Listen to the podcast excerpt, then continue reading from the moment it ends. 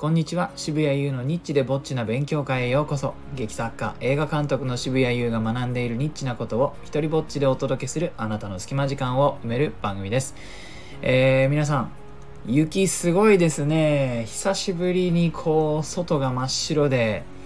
ね寒い。もうこの今僕がラジオは大抵その書斎でね収録するんですけれども何ですかねもう半端じゃない寒さで暖房入れてもあの桃引き履いてもいろいろやってもねあんま変わらないっていうねすごい。いやーこんな日はですねあのー、何かゲームでもやりながらちょっと甘いそうだな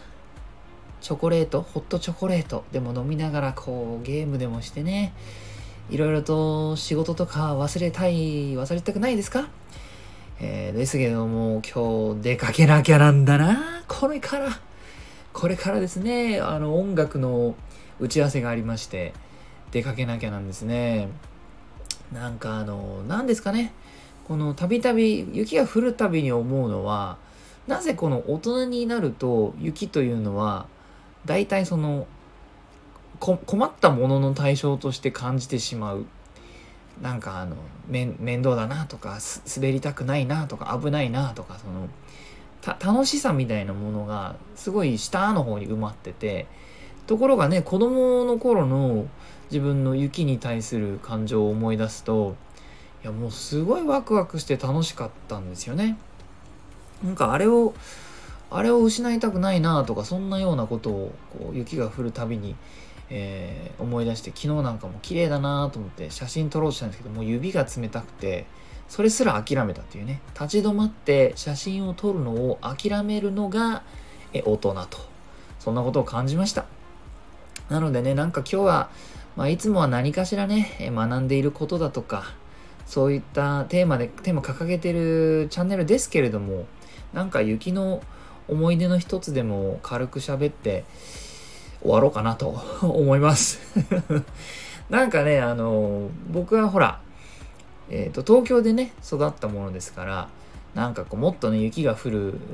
場所のね、えー、と比べると、ね、ちょうど今やってる映画のプロデューサーさんは北海道のね余市で育った人なんで雪がもうものすごい彼の人生のね中では強い位置を占めるんですけども僕はこうどちらかっていうとたまに見る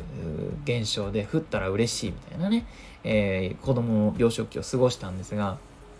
まあ、いつだったかあの庭にですねあの鎌倉を作ったことがあってそれをちょっと今日久しぶりに思い出して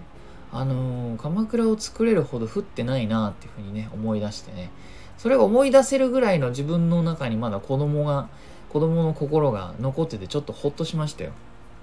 あのー、その日はですねもう昼間から妹と2人でえじゃあ鎌倉作ろうぜって言ってもうほんと思いつきでねやりだしたんです。でまあ、これがさ、あの、大変だったんだ。で、またなんか、当時は別にインターネットもないし、まあ、あったとしても、その、鎌倉をの作り方調べてから作ろうみたいな感じじゃないですよね、子供ってね。えー、なので、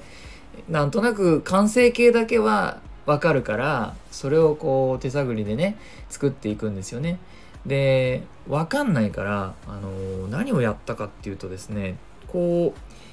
缶のような素材でできた、えー、ゴミ、くずかご、くずかごみたいなのがあったんですよ。で、その中に、あのー、雪を詰めて、で、雪のブロックみたいなのを作って、で、それを並べてってね、えー、で、ちょっとずつこう斜めに上げてって、で、上でなんとなくこう円形になるように、まあしたんです。で、そういう地味な作り方したもんだから、まあ、何て言うんですかねもう基盤から作ってそのこのこの周りを作ってそれで2段目を作ってっていう風にやってったからすごい時間がかかって、えー、もう夜中までやって本当その寒くなってくるわけですよね夜にな夜になると。だからあの妹と2人で家に上がってちょっと体を温めてそれで30分とか休憩したり、ね、心配した母が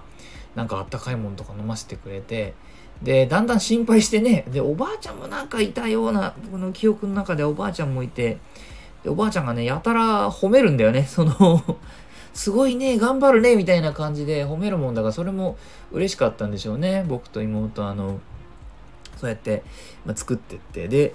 あのだんだんやっていくとその近くにある綺麗な雪がなくなってくるんですよ。まあ、そのあのでなんだろうこううまくやんないと泥のついた雪とかになっちゃってで泥のついた雪をあのその一部にするのがねなんか嫌でね。そこまで頑張ってこうだんだん3段4段ってしてってこう丸くね形を作っていって目立つ場所に泥のついた雪をののまあ雪のレンガのような感じなんですけどそれを入れるのが嫌であのだんだんちょっとこう綺麗な雪をでブロックを作るためにもうちょっと遠出しなきゃいけなくなってたりとかしてってそうやってね